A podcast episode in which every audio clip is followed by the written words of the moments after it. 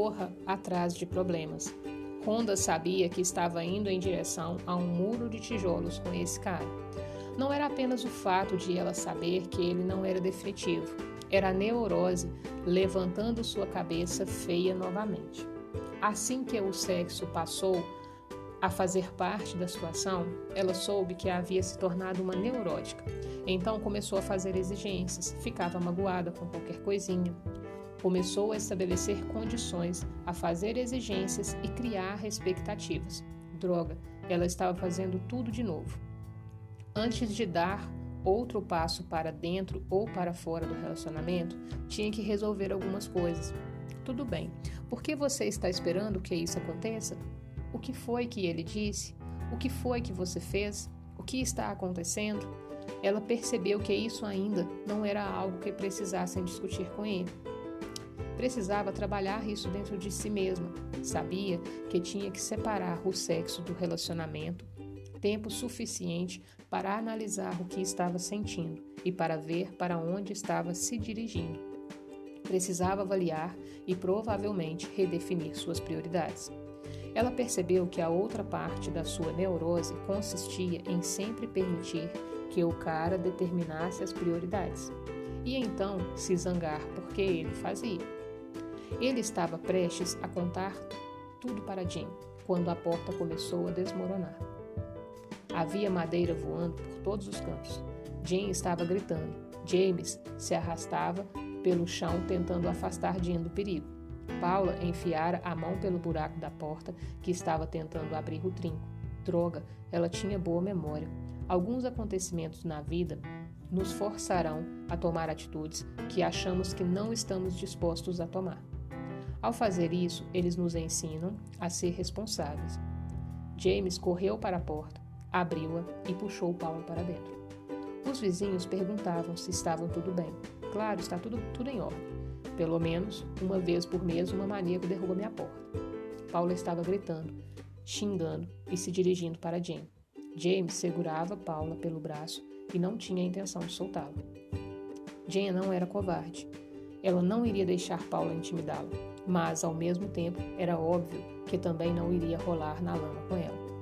Você não vai me dizer nada. Jane falou para Paula, que calou a boca por um instante. Se ele quisesse que você entrasse, teria deixado você entrar. Já que você entrou à força, divirta-se, eu vou embora. Com toda a classe e dignidade que uma mulher em sua posição podia reunir, Jane pegou suas coisas, incluindo os presentes que trouxera consigo, e foi embora. Paula estava sentada no sofá, os braços cruzados, as pernas cruzadas, dizendo coisas inadequadas para James, como: Você me usou, você mentiu para mim, você está me devendo. Pode ser muito difícil tomar uma decisão que você sabe que tem que tomar quando você não se ama. Quando existe uma falta de amor próprio, uma falta de respeito, de autoconfiança, você hesita antes de decidir se irá se submeter a um processo de cura ou se pode viver doente mais um pouco. Se você realmente se odeia, irá mentir dizendo para si: Na verdade, não é tão ruim assim. É aí que a coceira vai começar. Entretanto, se tiver disposição para trabalhar, determinar, determinando que finalmente pode encarar a verdade, instantaneamente assumirá as responsabilidades pelas prioridades que estabeleceu e agirá de acordo. Irá respirar fundo, empinará seu peito ferido e usará o único detergente espiritual que pode ajudar a iniciar o processo de cura, a renúncia. No segundo andar, renunciar não é se render, é desistir das coisas que não estão funcionando, dos maus hábitos, das coisas que não estão ajudando a aprender a se amar. Você não consegue se iludir no segundo andar. Uma das maiores coisas que fazemos para nos iludir é dizer que podemos fazer algo quando sabemos que não podemos. Sabemos que não podemos consertar, mudar, ajudar, curar ou salvar a nós mesmos. Nós queremos mas não podemos. Foi por isso que Deus criou o amor. O amor é a única coisa que pode curar. Quando realmente queremos ser curados, devemos nos entregar ao amor.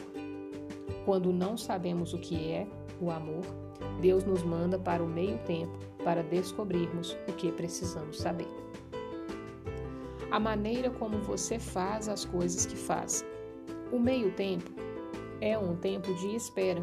Estamos esperando por instruções adicionais, mais indicações, mais apoio, esclarecimento mental ou emocional. Podemos entrar no meio tempo, dispostos ou não a esperar. Uma experiência de meio tempo com disposição de mudança é a experiência das pessoas que vivem o meio tempo querendo realizar o trabalho. O trabalho exigido para estabelecer um relacionamento melhor com elas mesmas. Um meio tempo com disposição significa reconhecer que não estamos sozinhos, mas que estamos com nós mesmos e que não nos importamos em nos fazer companhia. Encontrar alguém, apaixonar-se e ter um relacionamento. Não é isso que nos motiva nesse momento. Continuamos muito interessados nessas coisas, só que não agora. Agora queremos dar um jeito em nós mesmos. Queremos perder um pouco de peso, peso físico e emocional. Queremos ficar em forma mental e espiritualmente queremos tratar de alguns assuntos inacabados, assuntos de cura, assuntos de crescimento e reconhecer o meio-tempo como uma excelente oportunidade para tratar desses nossos assuntos. Ter disposição no meio-tempo nos destina a grandes coisas, grandes descobertas, grande compreensão, grandes projetos de desenvolvimento. A pessoa que percebe que as coisas não estão funcionando fica chateada com isso, porque essa é a história de seus relacionamentos. Mas vai em frente. Quer saber o que pode e o que não pode fazer e por que não faz exatamente o que queria tanto fazer para estabelecer o um relacionamento amoroso comprometido. Reconhece que todos os relacionamentos anteriores foram experiências de meio, meio tempo, nas quais deixou de perceber alguma coisa, sendo alimentada. Agora que foi abandonada ou abandonou, foi traída ou traiu, fez o que pôde e ainda assim não foi escolhida. Quer saber o porquê? O meio-tempo é um momento excelente para se perguntar o porquê. Mais importante, é um momento excelente para se preparar para ouvir a resposta. Por outro lado, temos as pessoas sem disposição para o trabalho. Elas são empurradas ou caem no meio tempo e ficam bastante zangadas com isso. Culpam os outros por seu infortúnio. Ele me deixou. Ela não conseguia acertar. Eles não me faziam feliz. Essa pessoa simplesmente não entendem. O meio tempo é um momento de crescimento e cura. Pessoas sem disposição só querem brigar e reclamar. Continuam se esticar para trás, tentando se agarrar ou a olhar para trás, tentando entender e colocando a culpa em cima do ombro alheio. No meio tempo, devemos estar dispostos a abrir mão e admitir que não sabemos, para que possamos nos lembrar do que sabemos. Você sempre sabe o que fez e o que não fez para criar suas circunstâncias atuais. Admitir o que você sabe é a parte difícil. Se você entra no meio tempo sem disposição para admitir, agarrando-se, olhando para trás, culpando, reclamando e se sentindo mal, o tempo que irá passar sem um relacionamento deixará de ser um cursinho de aperfeiçoamento. Será uma terapia de choque. Pode ser muito chocante ver, aprender e lembrar da verdade a respeito de si. Quanto menos disposição tivermos para ver, mais chocantes serão as revelações.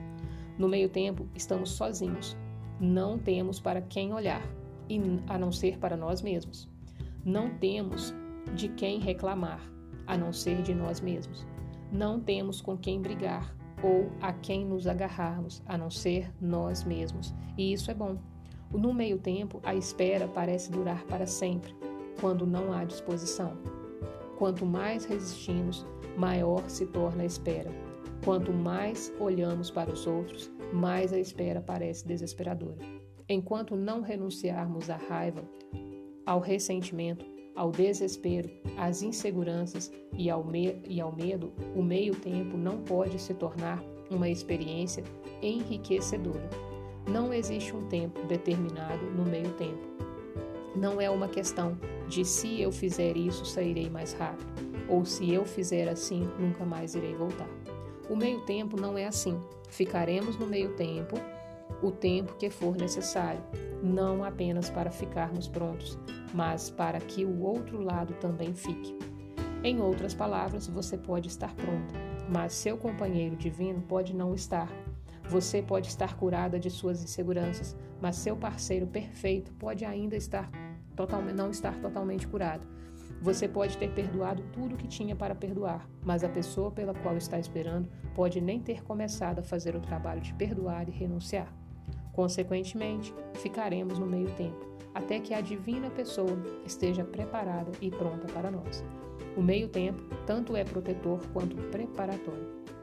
Agora, isso não quer dizer que tenhamos que esperar sentados de braços cruzados.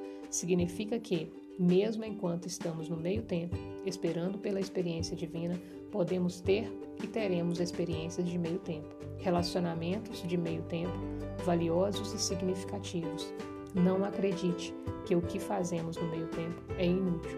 Tudo o que fazemos, todos os relacionamentos que temos, nos preparam e nos aproximam da grande experiência do amor próprio e do amor total e incondicional pelos outros.